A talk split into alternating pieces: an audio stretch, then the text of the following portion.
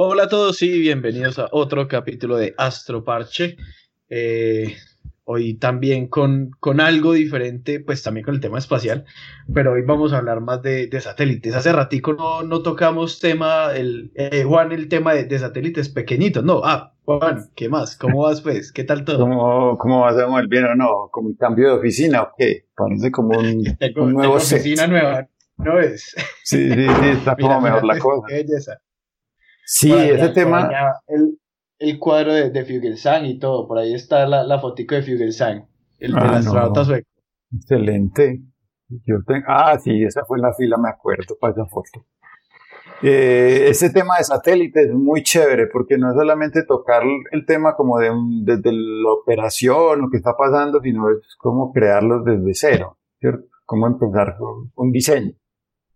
Entonces tenemos un invitado muy especial por varios aspectos, ¿cierto? Yo creo que el, tema de ser estudiante, el tema de estar en una carrera nueva, pero que tiene mucho, digamos, como mucha pasión, y el tema de meterse en un diseño de un, de un satélite que él mismo nos va a explicar mejor exactamente qué tipo de satélite es. Pero a ver, ¿de quién estamos hablando? Pues estamos hablando nada más y nada menos que David, David Díaz. Hola. Él es, él es miembro de, del semillero, de este semillero Voyager, estudiante mío de, del curso de, de, sistemas de aeronaves, futuro estudiante de, de Juan en, en algún momento de mecánica celeste, mejor dicho. Este este mal lo vamos a ver toda la carrera ahí en, en todos los temas de, de, investigación. Yo veré, ¿no? ¿no? No es que seamos los profesores, pero yo veré. Bueno, ¿qué más, pues, David? ¿Cómo vas? Hola, ¿qué más? Bien, ¿cómo vamos? Bien. Acá. ¿Qué más, David? Para venir a hablar un poquito de, de lo que estamos haciendo en el semillero y, y de lo que se hace desde la carrera, una carrera nueva, como bien decía Francisco la cara, la cara de mostrar del semillero, dijeron todos, entre todos los, los del semillero dijeron a David, a David lo, Se mandamos a, a, esa embalada que, que es grabar el, el astroparche, pero bueno, eso, eso está muy bacano. Eh, David, contá, entonces vos sos qué, estudiante aeroespacial de, de qué semestre o, o en qué en qué año entraste vos? Yo entré en el 2017-1, yo hago parte de la primera cohorte de Ingeniería Aeroespacial de la Universidad de Antioquia. En este momento entro a sexto semestre. Nosotros somos una carrera nueva, somos una carrera que acaba de empezar en el país. Somos la única carrera con el nombre de Ingeniería Aeroespacial y que tiene ese ámbito o ese toque espacial, porque pues ya existe aeronáutica, pero nosotros tenemos ese espacial que que nos diferencia un poquito a las demás carreras que hay en el país. Eh, hago parte del semillero de investigación Voyager y el semillero tiene en este momento dos años y medio más o menos de, ser creado. Bueno, ¿y por, ¿y por qué te dio por meterte espacial? O sea, con, coincidieron varias cosas, que la carrera fuera nueva, que estuviera disponible, pero, pero ¿por qué te llamó la atención el tema aeroespacial? Mm, me pareció, a mí siempre me han gustado los aviones, ¿sí? Eh, yo creo que mi, mi, y aún me gusta mucho, yo creo que siempre han sido como mi... Yo veré, no, pues porque temas de aeronaves y, y ya digan, no, es que ya no me gustan los aviones. me fue bien. No, ya, ya. No, y yo, yo, me gradué en 2015 e intenté ir a, a España a estudiar ingeniería aeroespacial. Vi que era más amplia, vi que traía también el componente espacial muy interesante intenté, no, no pasé, no, no estuve allá, pero vi la oportunidad de presentarme a la Universidad de Antioquia en el 2017. Entonces, 2017-2, entré a la carrera. Eh, nosotros fuimos en ese momento la carrera con el puntaje de cohorte más alto de la universidad y pues tuvimos siempre como... Eh, lo hemos dejado muy alto y mostrando que es una carrera muy apetecida y que a la gente se esfuerza por entrar, la verdad. Entonces. por, encima de medicina, orgullo aparte. Por encima. eso, eso, fue hito histórico. Y, y, también hay un tema interesante ahí, es que la carrera, pues, como que ha diversificado el estudiante a nivel de Colombia. Es decir, pues hay un porcentaje de estudiantes regionales, digamos, de la universidad, pero hay muchos estudiantes fuera de, de, del departamento de Antioquia. Y, y, lo interesante también es que al ser una carrera establecida en la seccional oriente de la Universidad de Antioquia, es una carrera que tiene mucha influencia en la región. Entonces, no solo como pasaría, digamos, en Medellín, que son de Medellín, es en Oriente es de los pueblos del Oriente. Hay gente de Guarne, del Santuario, gente de La Unión, gente de La Sea, gente de Río Negro, gente del Carmen de Iboral. O sea, es, realmente muy diversa la carrera porque además de ser de la región, llama también a los externos. Yo, por ejemplo, soy de Bucaramanga. Eh, tengo compañeros de Santa Marta, compañeros de la costa, compañeros de Pasto, tengo compañeros de Bogotá, compañeros, o sea, hay gente de todo lado, más o menos en este momento somos 75 personas y más o menos 20, 25 somos de por fuera de, Antioquia y solo como 10 son de Medellín. O sea, sea solo como 10, 15 o también como la misma proporción son de Medellín y el resto son de la región. Que también eso es, bacano porque se le lleva eh, educación de alta calidad a la región de, del oriente antioqueño. Qué belleza repartir ingenieros aeroespaciales por todo el país. Y esa, esa sede de Oriente, nada que envidiarle a una universidad de Estados Unidos. Esos o una universidad espectaculares, cuando, inglesa o Cuando empecemos a armar los, los laboratorios, es una belleza. pero, sí, es una serie, es muy bonita porque es nueva, es muy nueva. Bueno, es muy, es muy campestre, es muy propicia estilo JPL, como decir, la mezcla entre la academia y la parte como de bosques y demás de espacio, como para que hagan, ah, si van a quemar algo, háganlo afuera, si van a lanzar algo, háganlo allá. O sea, se presta mucho como así tal cual, sí.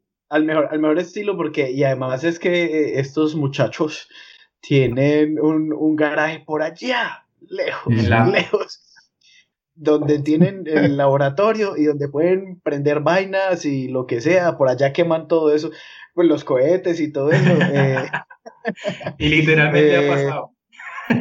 Eh, eso, eso es lo que lo bacano. Pero bueno, no, qué bacano pues poder tener ya el primer estudiante de, uno de los primeros estudiantes de, ingeniería aeroespacial aquí en el Astroparche.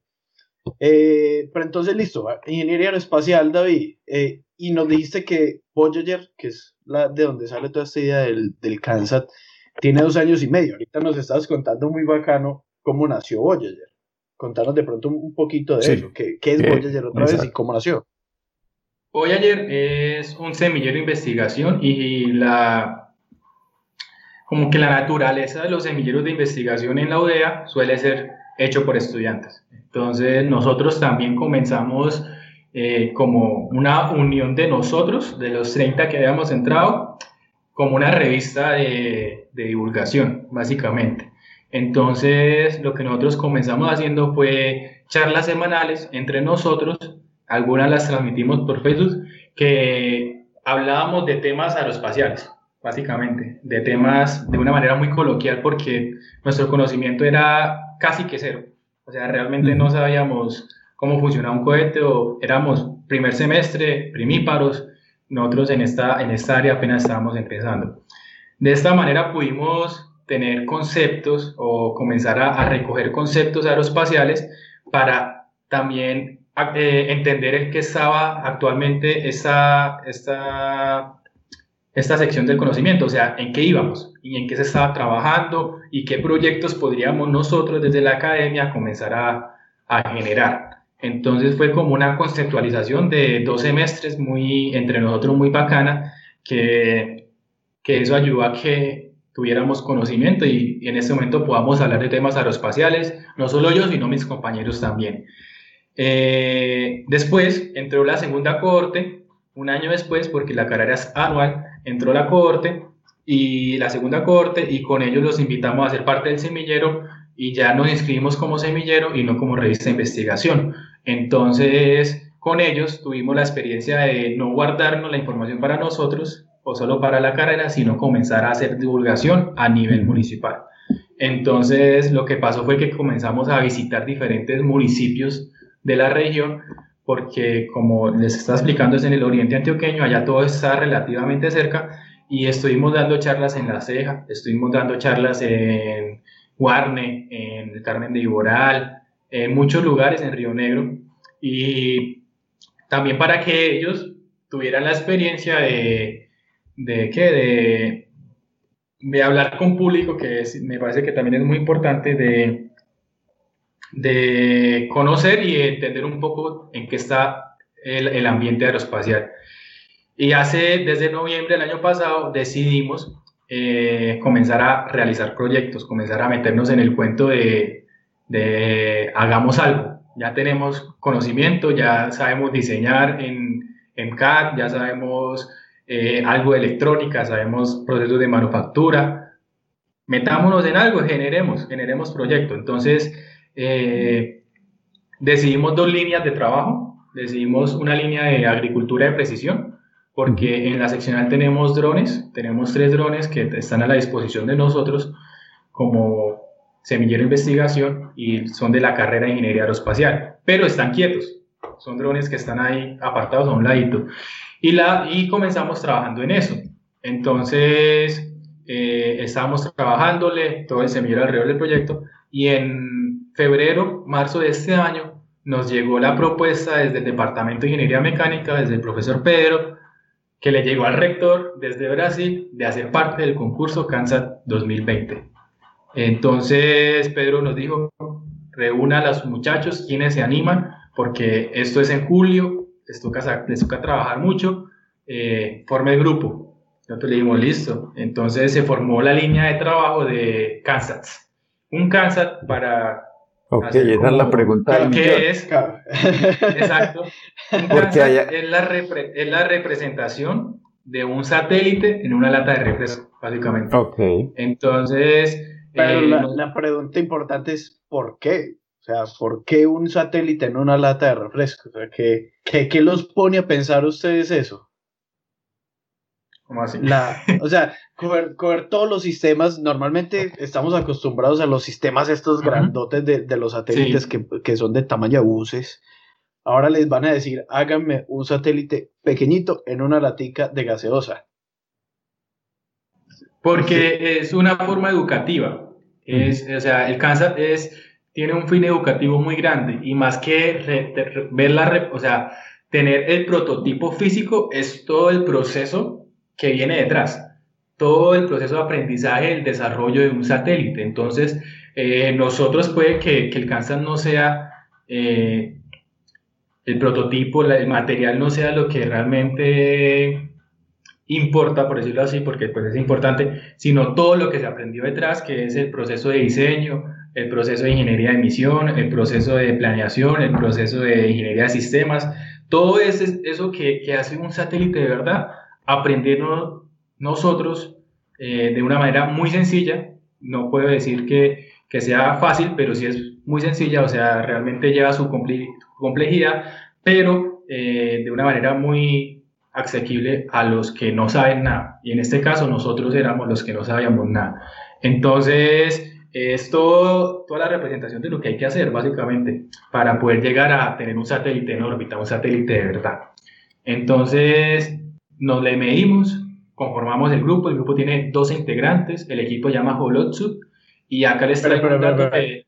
Antes de, antes de hablar de, yo, sí, yo, me, yo meto, no, yo meto la cucharada así el, semillero, porque pues el, semillero es el que está como el, el, que los cobija a todos, cuánta gente hay, hay ahí metida, o sea, cuántos desparchados hay ahí. Sí, listo. nosotros somos 12, eh, bueno, en el, en el somos, en realidad somos 22 personas en este momento.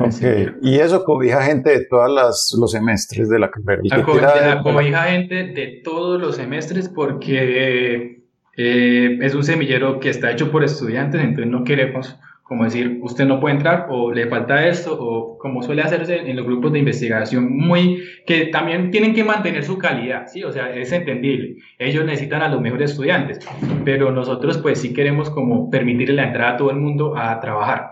Entonces, eh, desde el primer semestre tenemos estudiantes de primer semestre hasta sexto semestre, y no solo de ingeniería aeroespacial, sino de ingeniería mecánica también. Acaban de entrar cinco muchachos de ingeniería mecánica a trabajar con nosotros, porque todo eh, volvimos a abrir convocatorias y los que quieren pues entran.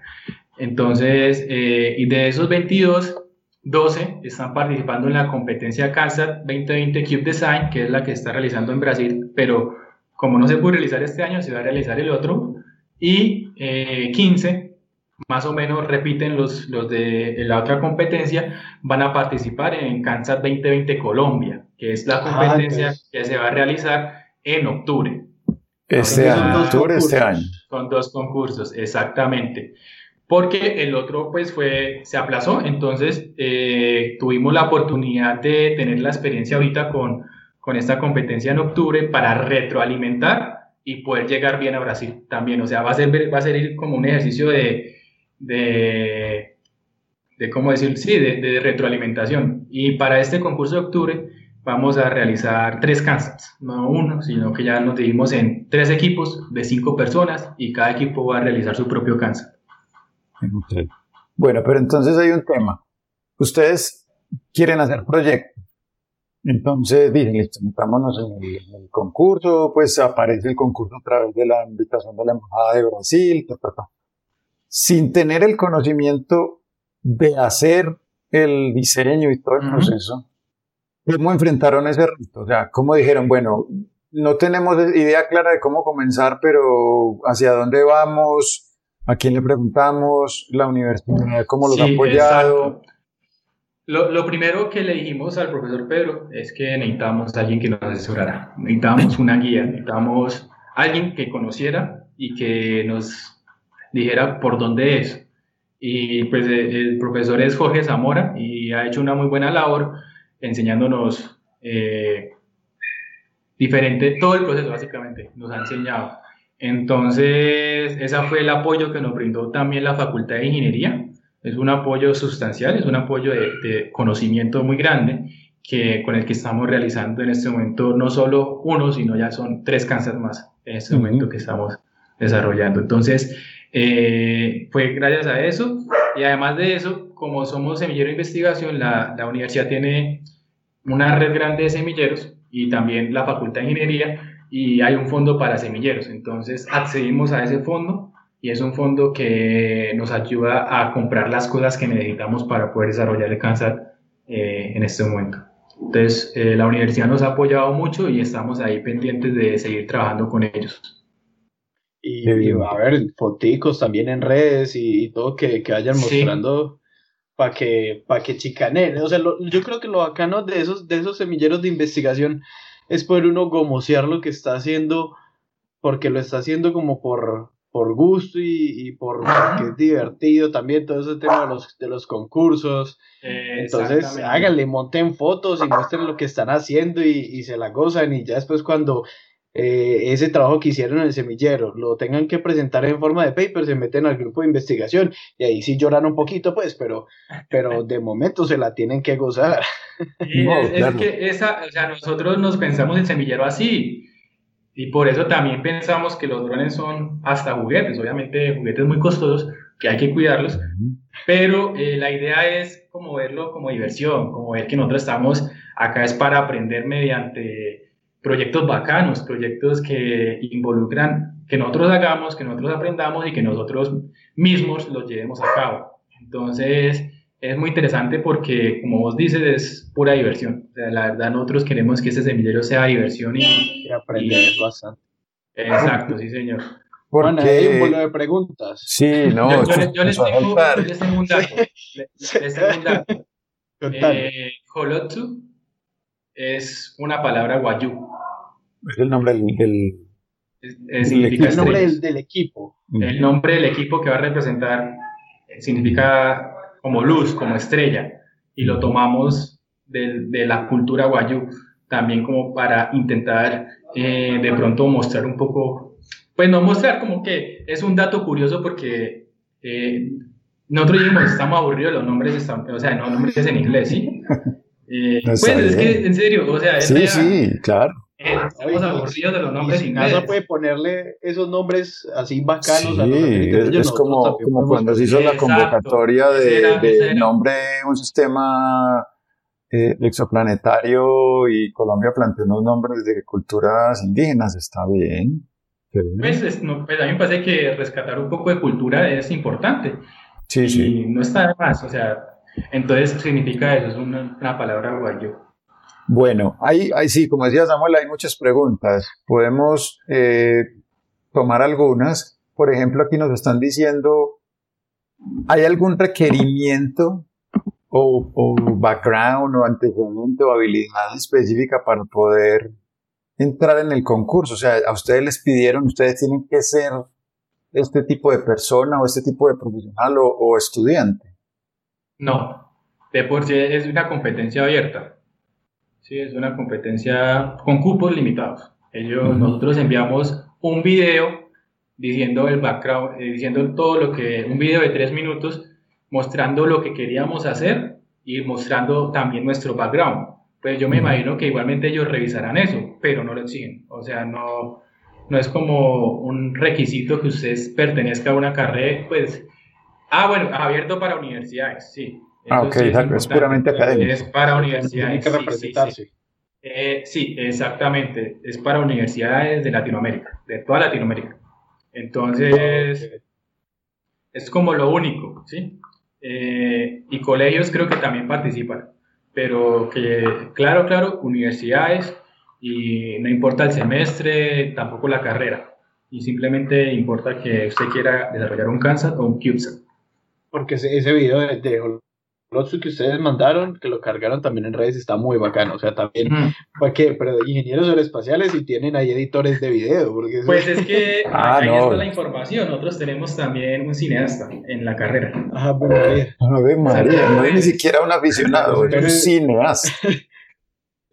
entonces, pues nos ayudamos de eso y y tenemos gente que sabe muchas cosas también, no solo matemáticas, como diría. Bacana, esa, esa, interdisciplinariedad.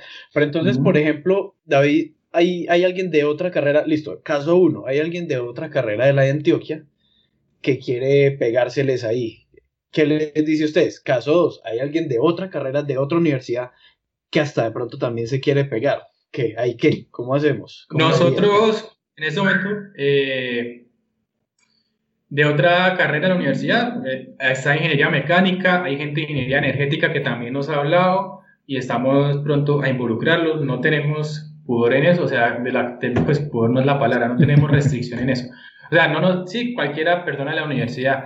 Y de otra, de otra, digo, de otra universidad, la verdad no sé cómo sería, pero yo creo que no hay ningún problema. Y nuestra intención eh, al ser también parte de la red de semilleros de Antioquia, es poder colaborar con otros semilleros de otras universidades. O sea, nosotros hacemos parte de la red de semilleros de Antioquia y es una red que involucra semilleros de todas las universidades y se involucra una conexión no solo con nuestra universidad, sino con semilleros de otras universidades. Entonces está la posibilidad de trabajar en conjunto. Eso es lo, lo importante. Y por ejemplo, eh, también trabajamos con ingeniería agropecuaria. No solo estamos trabajando para que digan, no, estamos trabajando en el proyecto de agricultura de precisión con ingeniería agropecuaria, con un semillero de ingeniería agropecuaria. Entonces, es, es muy, y, y, es importante ver esa interdisciplinariedad. O sea, yo creo que, que el ámbito aeroespacial es gigante. O sea, realmente abarca mucho y que uno solo no puede con todo. Entonces, le toca traerse gente que sepa de temas que uno no sabe y poder trabajar en conjunto. O sea, me parece muy importante y de pronto en un futuro incluir a agroindustriales o incluir agrónomos o incluir bioquímicos, no sé, gente que, que, nos colabore y nos apoye en temas que no, que no somos fuertes. Y mire, y se van a dar cuenta que más adelante no es ni siquiera un tema de ingeniería o de, de STEM, o sea, van a necesitar divulgación, entonces van a necesitar como diseñadores, el cineasta, porque, porque es que es como cuando nos muestran cosas de astronomía, o sea, el, el exoplaneta, el, el, astrónomo tiene números, pero él los tiene que trasladar en algo para que la gente se enamore del tema.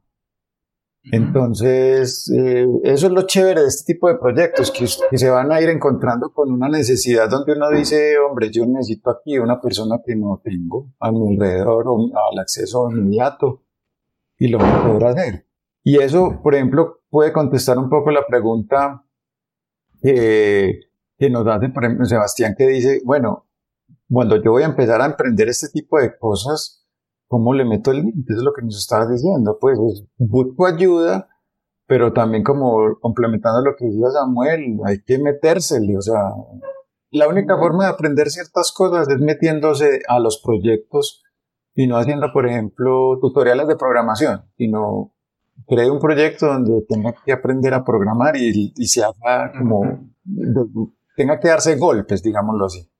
Yo creo que, que la información queda muy bien eh, implantada en uno, muy bien interiorizada cuando uno le aplica un proyecto. Cuando uno ve real las cosas, cuando uno las ven que funciona, porque usted puede aprender 10 semestres de ingeniería aeroespacial y no aprendió teoría, pero al momento de se, le olvidó de pronto lo del segundo, lo del tercero, ¿sí? Y por ejemplo, yo ya voy en sexto, pero en segundo vi eh, expresión gráfica, pero aún estando en sexto, gracias a estos proyectos que he tenido, aún sé, por ejemplo, desarrollar un CAD, ¿sí? Aún sé cosas de manufactura, procesos de manufactura, aún los, porque pude interiorizarlos, porque pude, algo me quedó al hacerlos, y eso es, me parece muy importante y lo que los muchachos también y yo estamos aprendiendo en el semillero de investigación. Qué bacano, David. Bueno, de pronto como para entrar un poquito en, la parte técnica, pero este, esto no es técnico, nuestro parche no es técnico, es charladito, para conocerlos ustedes, pero también pues que la, la, gente se anime a hacer ese tipo de cosas. Y es un poquito de lo, de lo que nos pregunta David, básicamente, lo que nos pregunta, perdón, Andrés, Andrés Villegas. Eh, lo que él nos pregunta es cuáles son los requerimientos del concurso, y bueno, la otra pregunta sí después, pero inicialmente, ¿cuáles son los requerimientos del concurso? O sea, en este primero, hablemos de los dos. Yo creo que es bacano hablar de los dos, el de Bogotá y el de Brasil. ¿Qué, qué tienen que hacer ustedes? O sea, ya, ya, nos contaste un poquito qué es un CANSAT, pero ¿qué hay que hacer ahí? Listo, entonces.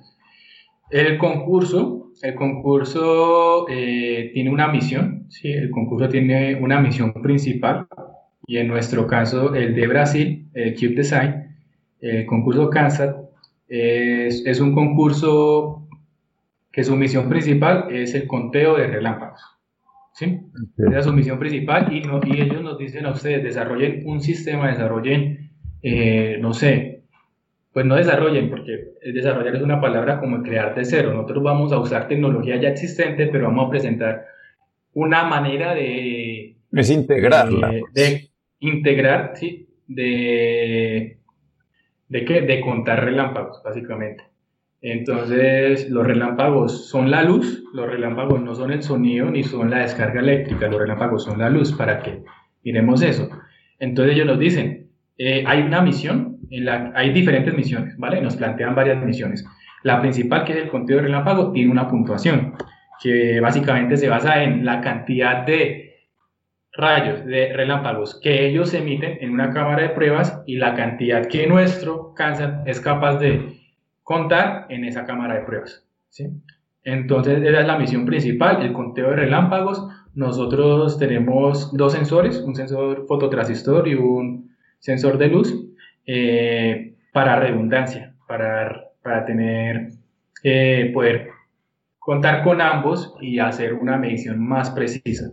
Entonces, metemos el cáncer en una cámara de pruebas, ellos emiten relámpagos, nosotros contamos y mostramos resultados. Básicamente esa es la misión principal. Pero además de esa, hay varias misiones sobre las que nosotros comenzamos a desarrollar en casa.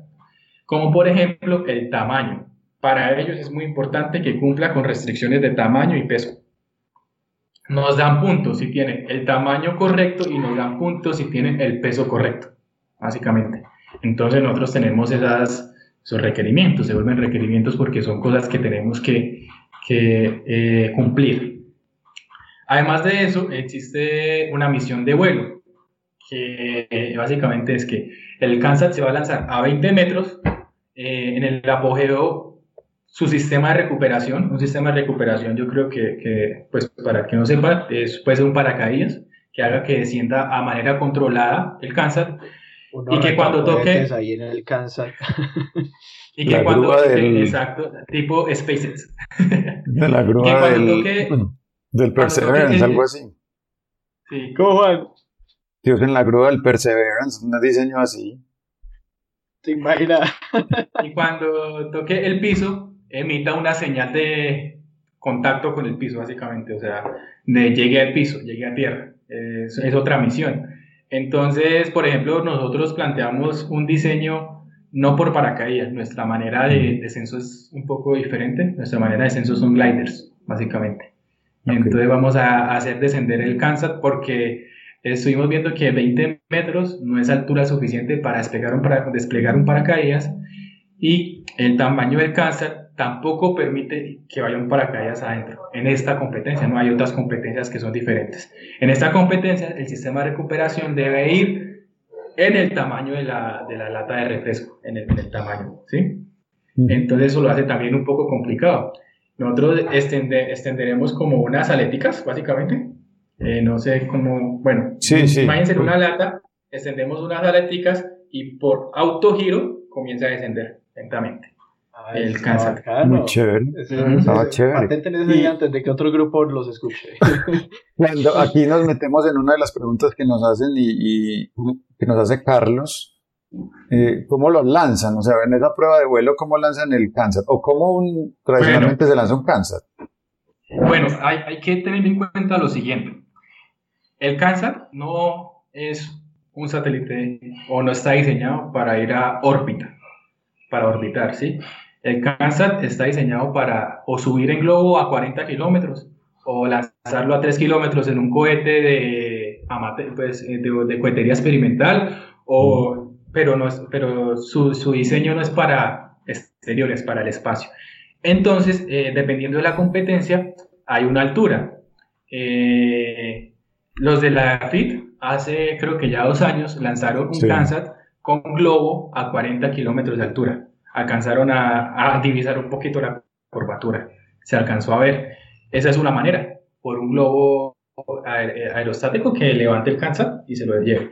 Otra manera es por un cohete que lo eleve a 5 o 10 kilómetros y haga todo el, con todo su misión durante ese trayecto y la que nosotros nos va a tocar en esta competencia de Brasil es un cohete de agua. Entonces nosotros vamos a lanzar a 20 metros, de altura pequeña porque la misión es los datos, o sea, que haya telemetría, que haya conexión con la base, eso es lo importante de esa misión, más que la altura que va a alcanzar el Kansas, ¿vale? Entonces vamos a lanzar el Kansas a 20 metros con un cohete de agua. En, esa es la manera en que vamos a usar. En cambio, por ejemplo, en la competencia Kansas 2020 de Colombia, la que se desarrollará en Bogotá, se hará virtualmente. Eh, esa competencia nos, nos exige un alcance de mil metros, de un kilómetro de altura, que el sistema de telemetría, que todos los sistemas funcionen a un kilómetro de altura.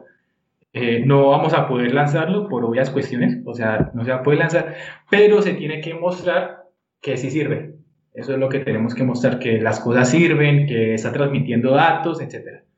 Entonces, con, pues con, ese Bogotá, con Bogotá va a ser el, el, entrenamiento, no van a poder igual lanzarlo, pero va a ser el entrenamiento más que todo para la parte de, de integración y, y pues ver que, que funcione en todos los sistemas. O sea, ver, van a hacer el trabajo que hace Helio en JPL. Sí, es un test bed. Sí, es un capítulo de Helio. ¿Cómo van?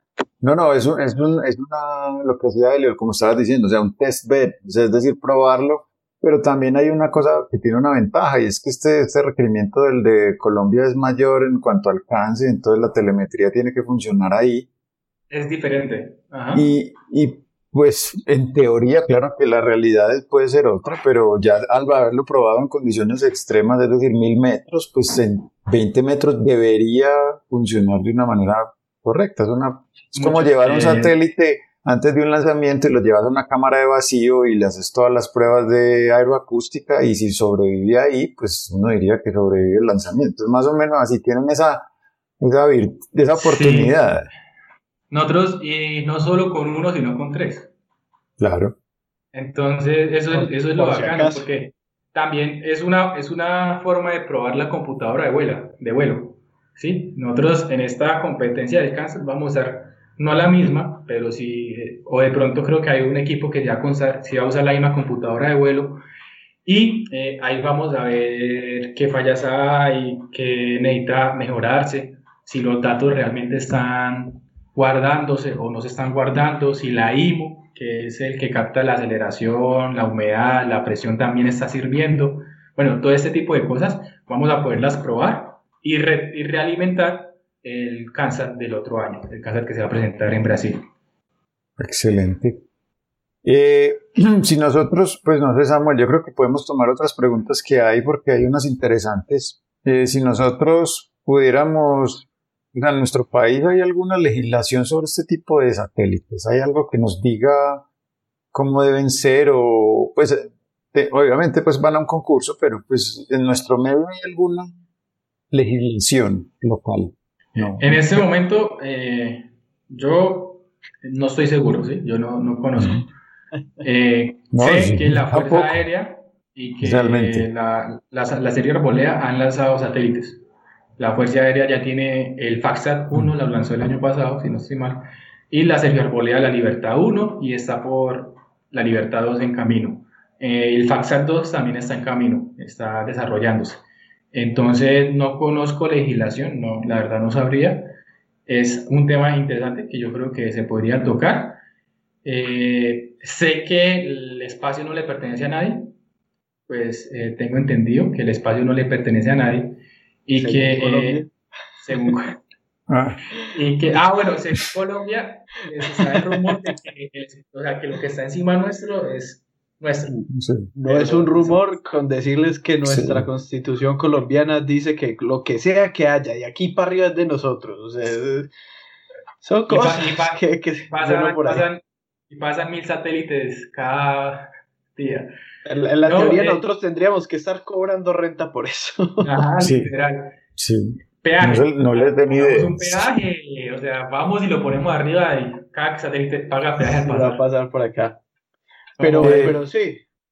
Eh, o sea, eso, eso, básicamente la, la, legislación acá es, es lo, lo que dicen los otros que, que tenemos que hacer. Lo, lo, que decía David, que aquí hemos lanzado se lanzó Libertad 1 y Faxat 1. Frente a Libertad 1 se fue con una matrícula de otro país, entonces no, Colombia no tuvo que hacer eh, mayor gestión. es como si fuera otro país, pero lo, lo hicimos nosotros y lo gestionamos nosotros. Faxat 1 sí se fue con matrícula colombiana, entonces por eso a veces alguien puede llegar a escuchar que es que Faxat 1 es el primer satélite colombiano, es por el tema de la matrícula, pero pues eso fue el, el Libertad 1. Pero entonces eso hay, hay una gestión interesante alrededor de todo eso, de toda esa legislación, y es que tuvimos que adherirnos a unos tratados, tuvimos que hacer unos registros internacionales. Eso, eso, pues, eso es lo que, hay que, lo que tenemos que hacer a la hora de, de lanzar un satélite. Algo, pues, algo pues oficial o del deber Sí, sí ya. y por ejemplo, lo interesante de nosotros comenzar porque este es el primer paso, es que ya lo hicimos. O sea, yo creo que, que lo importante es dar el primer paso y atreverse a desarrollar un CANSAT. ¿sí? Después, del, después del CANSAT viene el CubeSat. Y el CubeSat, eh, que es un satélite del tamaño...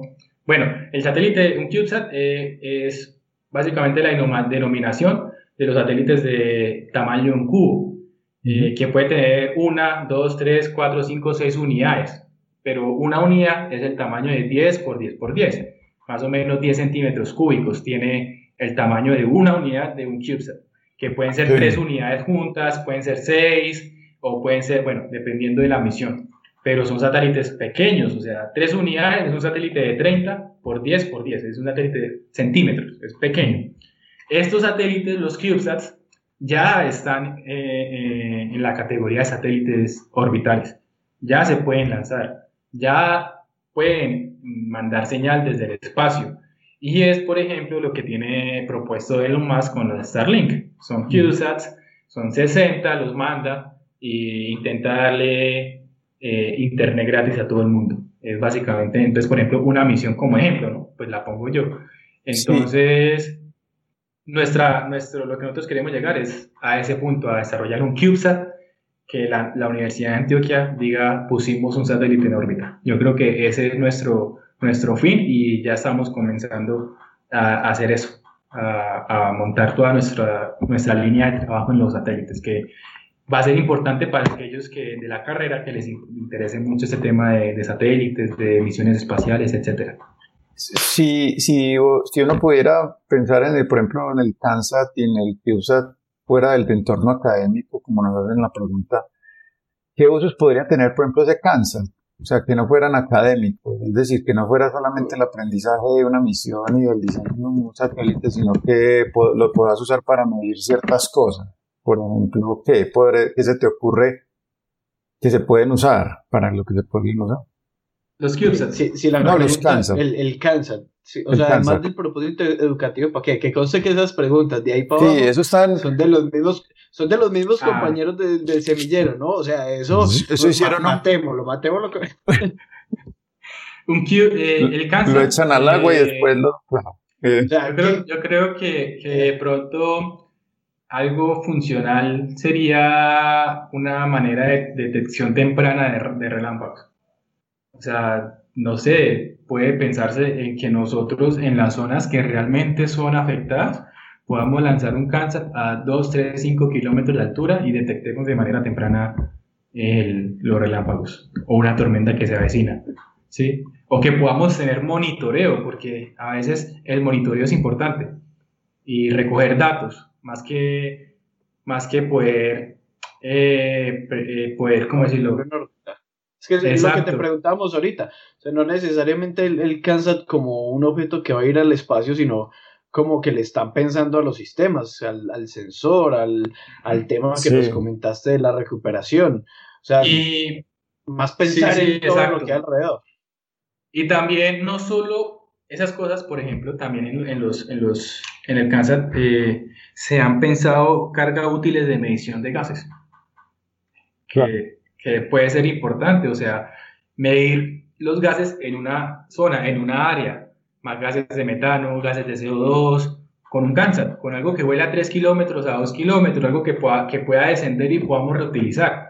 Eso puede ser interesante, recoger esa información de pronto de si hay mucho metano eh, por el ganado en una zona, si hay mucha contaminación urbana, bueno, tendría uno que sentarse y darle una funcionalidad a un cáncer eh, real, sí, todo lo que es esto, realmente hacerlo viable, realmente hacerlo que sirva y, y hasta de pronto patentar, pero eso ya es muy lejos, o sea, yo creo que, que las posibilidades son muchas, ¿sí?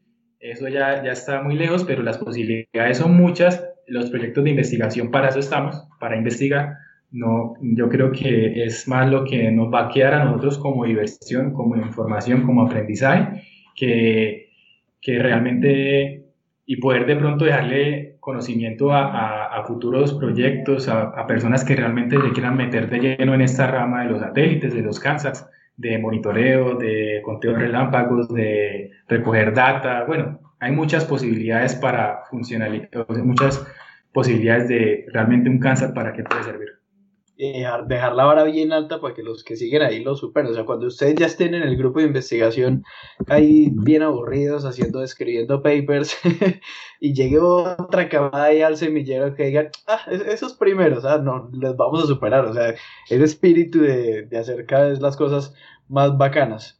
Pero ahí entonces estamos claros de que tienen unas misiones muy específicas para ese concurso de, de. ¿Listo? El tema de relámpagos, el tema de, recuperación y nos dijiste que había otro. ¿Cuál era? Bueno, eh, hay otros, otras misiones que también, espera, las tengo por acá, que son varias. Eh, la integración es muy importante, ¿sí? Porque nosotros tenemos que presentar un flujograma de integración y básicamente tenemos para un programa de montaje. ¿Qué pasa? Los satélites reales, los satélites del tamaño de un bus, tienen pasos para poder montar un satélite. ¿sí? Entonces nosotros tenemos que, a un cáncer, uno pues acá los que más o menos conocemos, yo no conozco mucho, pero es algo muy sencillo, ¿sí? Pero aún así le vamos a montar todo el proceso, aún así le vamos a montar todo de qué va primero, qué viene después, y, vamos a, hacerlo varias veces antes de ir allá para ver que todo funcione de manera adecuada, para ver dónde podemos mejorar, para ver dónde tenemos que, cambiar, porque hay algo que recordar y es que el proceso en el diseño conceptual aeroespacial, el proceso del diseño aeroespacial es un proceso eh, iterativo. Entonces nosotros llegamos al prototipo, le hacemos pruebas y alimentamos nuestro diseño con lo que encontramos en las pruebas. Entonces es un proceso cíclico que vuelve y empieza.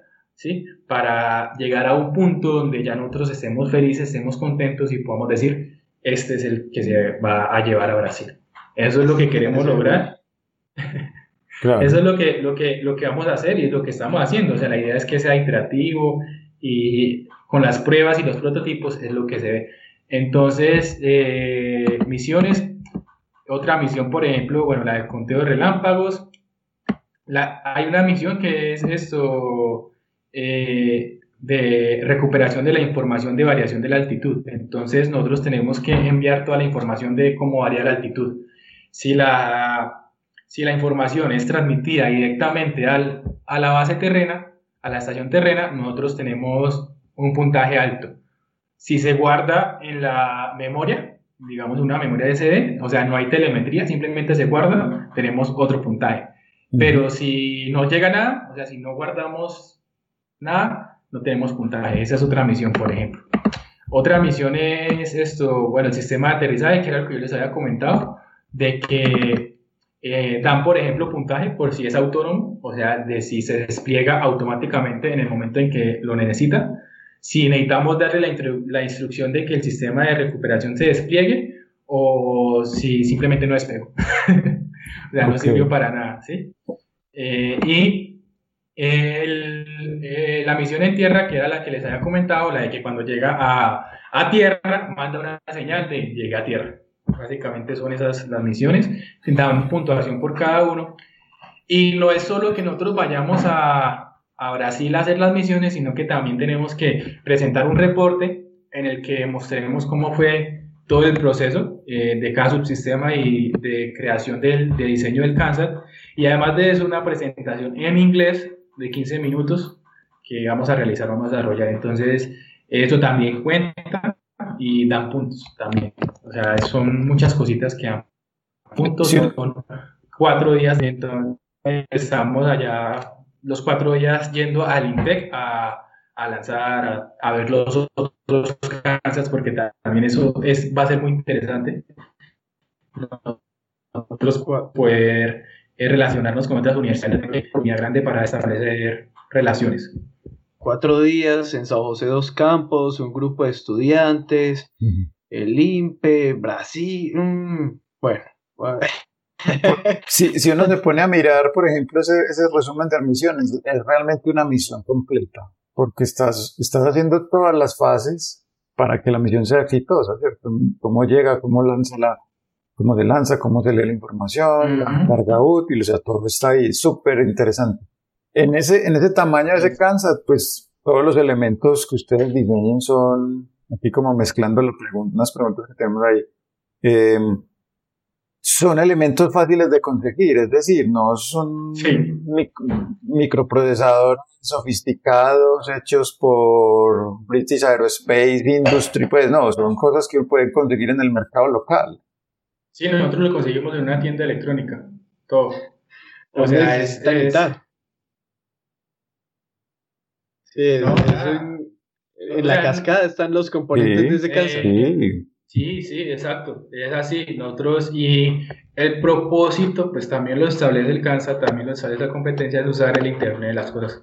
O sea, usar cosas que tengamos y que podamos acceder de bajo costo o sean accesibles. Nosotros no vamos a desarrollar ningún componente, no vamos a, a pensar el programa, el software, el hardware detrás de algún componente, vamos a usar lo que está en el mercado para que nuestro CANSAT sirva. Entonces, eso, eso es lo que usaremos, usaremos eh, Arduino, usaremos cosas que tenemos a la mano, cosas que podemos usar y que son fáciles de acceder, de conseguir. Eso también se mezcla, por ejemplo, con otra pregunta que hay sobre el tema de por qué no hacer las pruebas eh, puramente digitales, es decir, todas esas misiones tienen unas fases. Eh, pero esto, esto conlleva que el concurso ustedes tienen que integrar físicamente el, satélite, o sea, eso hace parte del concurso, no, no pueden obviar la parte física. ¿O me equivoco? Pues. No, sí, total. Nosotros tenemos, en este momento, pues no podemos, esa es una, ha sido una de las complicaciones que, que hemos tenido para el desarrollo del cáncer, y es que todo está en diferentes ciudades Entonces se nos ha sido muy difícil generar una integración de sistemas. Y yo creo que hasta que no nos permitan volver a la universidad, yo creo que eso va a estar un poquito pausado. Pero pues vamos a intentarlo que, que no sea así, si pidiendo permisos o de alguna manera. Eh, por ejemplo, el, el, sistema de detección de relámpagos está en Río Negro. Eh, la estructura está en Medellín. El sistema de recuperación está en Río Negro también. O sea, todo está separado. Y yo estoy en Bucaramanga, tengo amigos que están en Bogotá, otro que está en Pasto. Estamos todos en sus casitas, entonces siempre es como complicado generar esa integración física, que es muy necesaria. O sea, es totalmente necesaria al momento de, de realizar un montaje.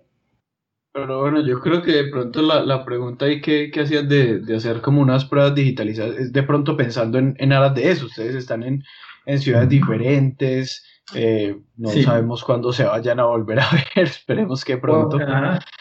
pero, pero ¿qué, han, ¿qué, han, pensado o qué han hecho por, por esta época para, para empezar a hacer esas pruebas, esa integración? Sí, por ejemplo, dentro de lo que eh, dentro de todo el proceso de diseño hicimos pruebas, hicimos simulaciones de, de estáticas, ¿sí? En Autodesk, en Fusion.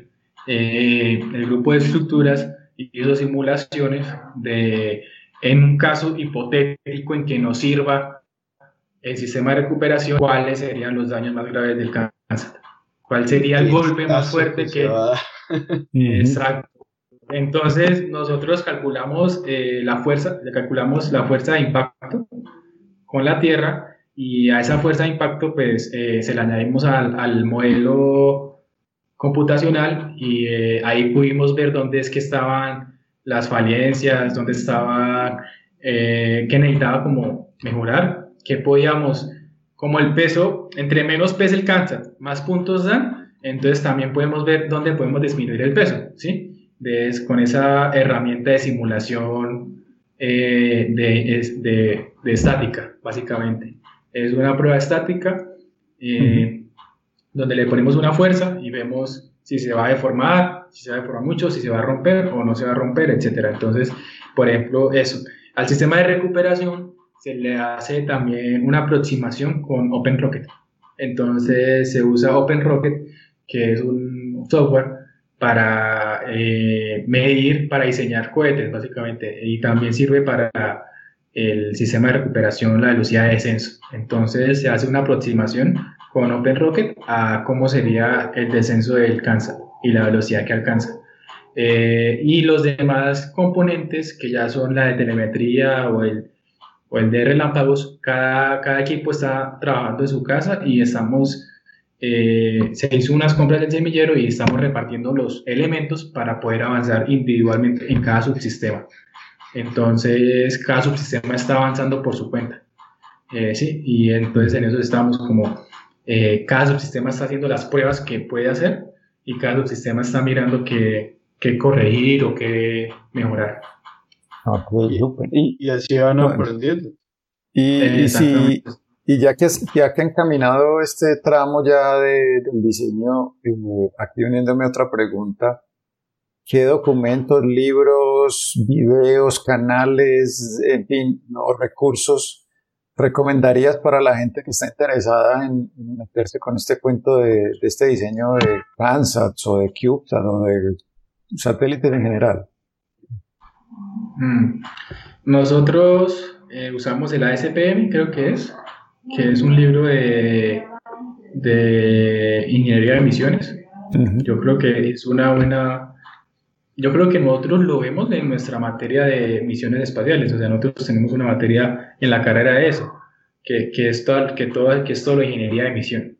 Es un libro que puede servir como, como base.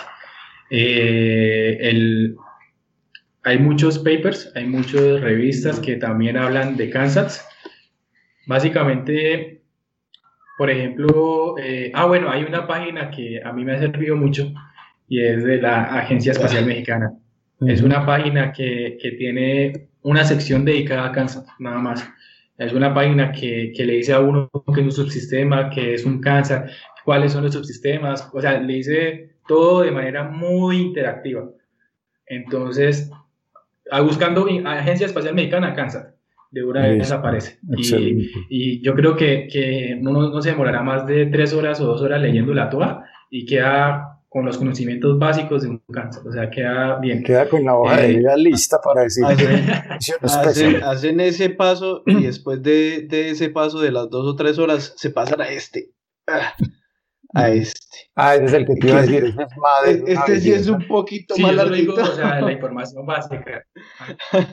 Ese es más, inclusive a buscar en, en este momento. Esa es la Biblia. Lo encontraste usado y el usado más barato es como 50, 150 dólares. Ese es el SAP, ¿cómo es? Ese es el SMAT. El, Space Mission Analysis and Design. Yo me equivoqué, Space Mission Analysis and Design. Mm, ese, ese, lo leímos. Ese fue el que estuvimos usando también. Ah, eh, entonces, es larguito, pero es interesante. Sí, muy interesante. bueno, em, David, Ah, bueno, tiene otra pregunta. No, yo creo que podemos rematar esta parte ya por el tema de qué sigue para el semillero, que nos dieron esa pregunta. O sea, ¿qué sigue para el semillero de Voyager? Nosotros, eh, yo creo que tenemos muchas aspiraciones y tenemos, eh, y siempre han sido altas. Nuestra idea es poder tener nuestro propio satélite en órbita.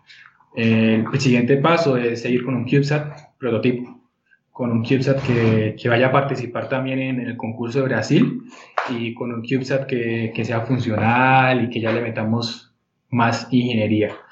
Y yo creo que ya después de ese paso de desarrollar uno, dos o tres CubeSats, podemos meternos de lleno con uno en órbita. Yo creo que igual aún falta bastante, pero como les dije, pues es el primer paso. O sea, el primer paso es aprender lo, lo básico, aprenderlo aunque no es tan básico porque realmente hemos aprendido mucho, pero sí es aprender lo, lo, que se necesita para poder seguir, para poder seguir y ya aquel que desee tener su propia empresa de satélites con la información del semillero yo creo que queda, que queda muy bien en un futuro. Entonces, eh, eso por un lado, ya, le, ya por ejemplo le quieren meter procesamiento de imágenes también a los, a los satélites.